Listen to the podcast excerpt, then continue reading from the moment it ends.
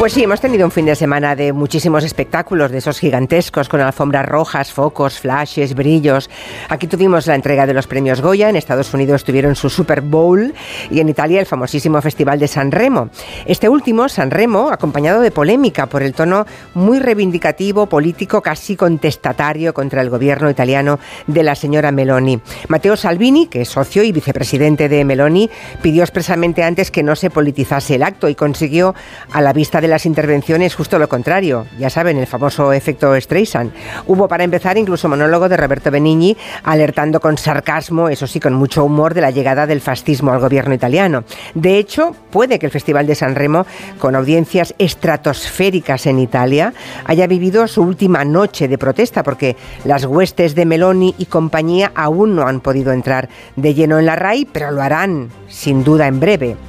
En comparación, nuestra gala de los Goya resultó discreta en lo político, solo con algunos pequeños toques reivindicativos en el tema de la sanidad pública.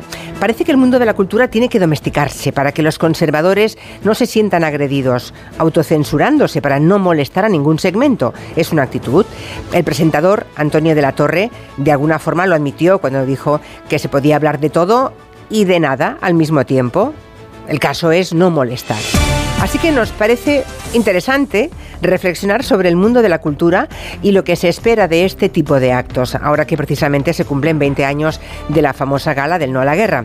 Que nadie pierda de vista que en política de lo que se habla en este tiempo es precisamente, noten, de la llamada guerra cultural. ¿Por qué puede decirse o insinuarse tranquilamente que el IBEX 35 es de derechas, pero nadie puede sugerir que la cultura es de izquierdas? Con honrosas excepciones, en uno y otro lugar, seguro. Bueno, no se me ocurre ninguna en el IBEX, pero igual es un despiste mío. Será un debate muy interesante porque tenemos todas las cartas del tablero ideológico. Juan Manuel de Prada, Ignacio Guardans y Elisa Beni.